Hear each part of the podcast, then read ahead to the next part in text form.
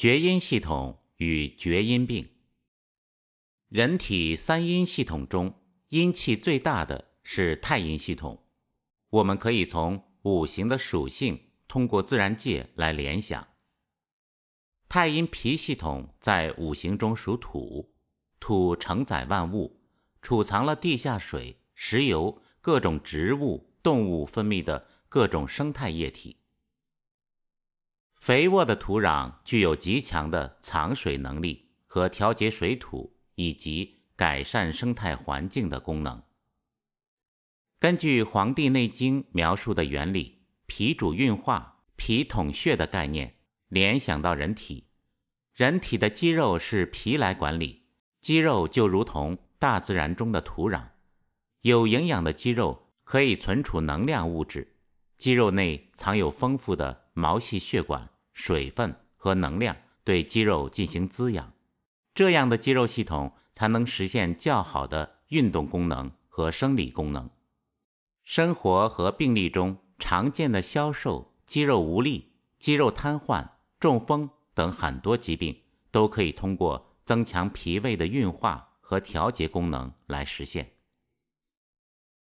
少阴系统主水和藏精。如同自然界的湖泊和海洋，虽然地球地表中大部分面积被水覆盖，但地球的主体结构还是由石头和土壤构成。土壤中储存和运化的液体量更大，少阴所管的阴液的量次于太阴。厥阴肝系统是主藏血的，血是人体津液中最精华的部分。所以厥阴所管理的阴气最少，太阴、少阴、厥阴是根据五脏中其主管阴液的量的多少来划分的。厥阴系统主藏血，在五行中属木，如同自然界中的植物和森林。我们可以观察到，自然界中水土最富饶的地方，就是森林最茂密的地方。自然界中的森林储藏了。自然界最精华的水液，也是生物链中代谢最旺盛的地方。森林对自然界的水液有很强的生态净化作用，这如同人体的肝脏，肝系统对人体血液和水液的新陈代谢和净化起着非常重要的作用。从五行的属性来看，厥阴肝系统。在五行中属木，木对应春天温暖、生长、生发的特点，所以厥阴系统的特点是阴中含阳，阳气负责鼓舞厥阴系统阴血的运动和输布，就如同春天的植物当中蕴藏着生长、生发之火。厥阴系统中的生长能量被称作龙雷之火，朱丹溪把它叫做相火。因为心火叫君火，当厥阴系统的生长之气被寒邪作用抑制的时候，相火郁结而不能调达，相火就会郁积而发，出现热症。我们生活中常见的很多肝火都是肝气因虚寒而化郁化火，并非真正的肝火旺。治疗上要以温暖的方法疏肝解郁。必要的时候需要暖下清上，不能简单用清热泻火的方法，这样的方法会让肝气更加虚寒。所谓的绝有极点和尽头的意思，所以厥阴又是一个变化的开始，如同春天是一年的寒冷到温暖气候的一个转折点。古人说：“阴之极也，阳之始也。”疾病发展到了极盛的时候，阴寒之邪的总体势力发展到了一定的极限，盛极必衰。这时候衰的阳气往恢复的方面发展，阴寒到盛之极就会变衰，阳气到衰的程度就慢慢恢复。厥阴属于肝，厥阴的阴气极盛了，有一个小阳之气在里面孕育着。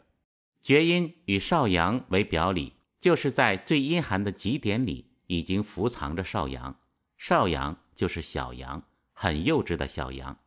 按一年四季来讲，冬天寒冷，等到冬至以后，阳气始生，谓之少阳，也是先从少阳之气开始的。厥阴病是个寒至极点的病，厥阴病有阴阳转化、寒热错杂、或寒或热的一系列的发病情况，这是厥阴病的特点。厥阴病和少阴病不一样，少阴系统本身就有水火，阴虚的有火，阳虚的有寒，到了厥阴就变成了两极转化，由寒能变热，由热能变寒。阳气的恢复也不一样，有强有弱，阳气恢复太过就变成热症，叫复而太过，也有阴寒旺盛。阳气太弱的情况，当然也有阴阳平和并不治而自愈的情况。阴寒和阳气互相影响，此消彼长，此长彼消，如影随形。正因为这样的一个特点，厥阴病呈现出寒热错杂的特点。厥阴病以寒和热、阴和阳同时出现，这是由厥阴系统的特点决定的。厥阴系统的寒热和少阴病阴盛格阳不一样，经常要寒热并用来用药。从厥阴病本身的角度来说，寒病偏多，如下痢、手足逆冷等情况，也有由于阳气恢复太过出现的热症。厥阴肝系统的生理作用是疏泄和调达，肝有病，人体疏泄通达的功能就不利，对于六腑就不利。所以厥阴篇里有呕、吐、哕、下痢等很多肠胃病，导致厥阴系统的疾病有两种来源，一种是从其他系统经络传递而来，另一种是厥阴经脉直接受邪导致。归纳下来有几类，第一种是厥阴经寒、脏寒症，当厥阴系统直接感受了外寒，厥阴系统主管藏血。当肝血亏虚、厥阴系统的经络和脏器受寒的时候，出现了所谓手足厥寒、脉细欲绝的症状。对治用以当归四逆汤为框架的暖经补血的方式，温补厥阴的经脉和脏器。组方由当归、桂枝、芍药、细辛、木通、炙甘草和大枣组成。其中，当归有温暖和补益肝血的作用。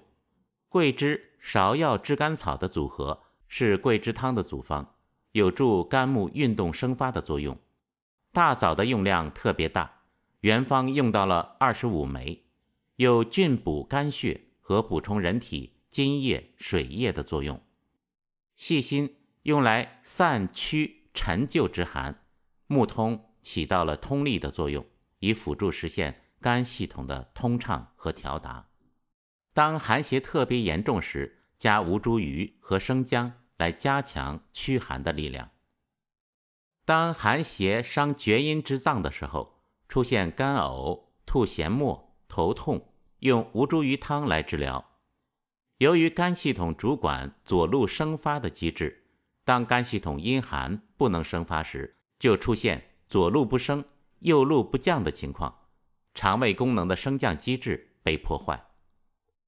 吴茱萸汤由吴茱萸、生姜、党参和大枣四味药组成，用吴茱萸辛温燥热之气来驱除肝系统的寒邪，生姜做辅助来驱除寒邪，党参和大枣用来补益精血，弥补吴茱萸的燥性。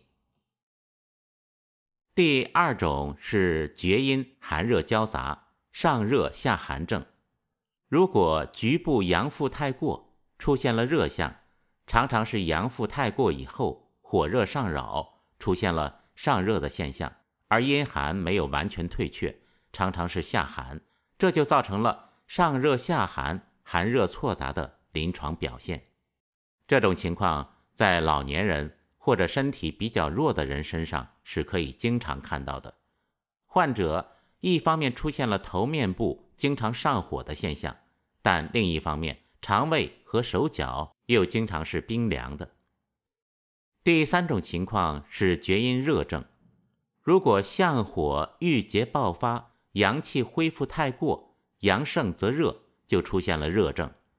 对于厥阴向火爆发、阳盛则热的这种热症，在厥阴病篇中提到了阳热上伤阳络的汗出喉痹症，阳热下伤阴络的大便脓血症，阳热泛溢肌肤的身发痈脓症。阳气有余，可以化作火，可以出现身热不罢、热不罢、热不止、热不退的身体表现。这四个症候，或者汗出喉痹，或者大便脓血，或者身发痈脓，或者热不罢、热不止、热不退，这都属于厥阴阳复太过而形成的热症。第四种情况是厥阴热进退症，就是在阳气的恢复过程中，阳气时进时退，阳气进就发热，阳气退。就厥冷和下利，于是就出现了发热、厥冷、下利交替发生的情况。第五种情况是厥阴自愈症，当外寒郁恶厥阴向火，向火郁结积蓄到一定程度，郁积乃发，向火爆发，阳气来复。如果阳复而阴寒邪气退却了，人体出现了阴阳自我调和，病。就可以自愈了。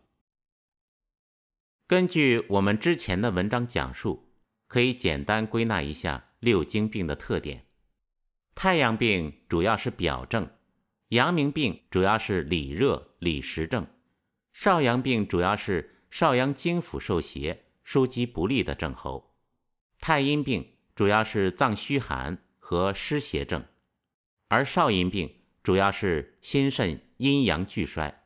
而又以肾阳虚衰为主的，具有全身性正气衰弱的症候。厥阴病没有典型的特点，常常是寒热交杂、错综复杂的情况。前五经的症候都有具有特色的治法。太阳病主要采用汗法，阳明病用清法和下法，少阳病用和解法，太阴病用温补法。少阴病的寒化症用温补法，热化症用滋阴清热法，而厥阴病或寒或热，或寒热错杂，或厥热进退。对厥阴病来说，没有特色的症候，也没有特色的治疗方法，而是采用了寒者热之，热者寒之，虚者补之，实者泄之，寒热错杂者则寒热兼治的方法，常常是。随症施治，并无定法。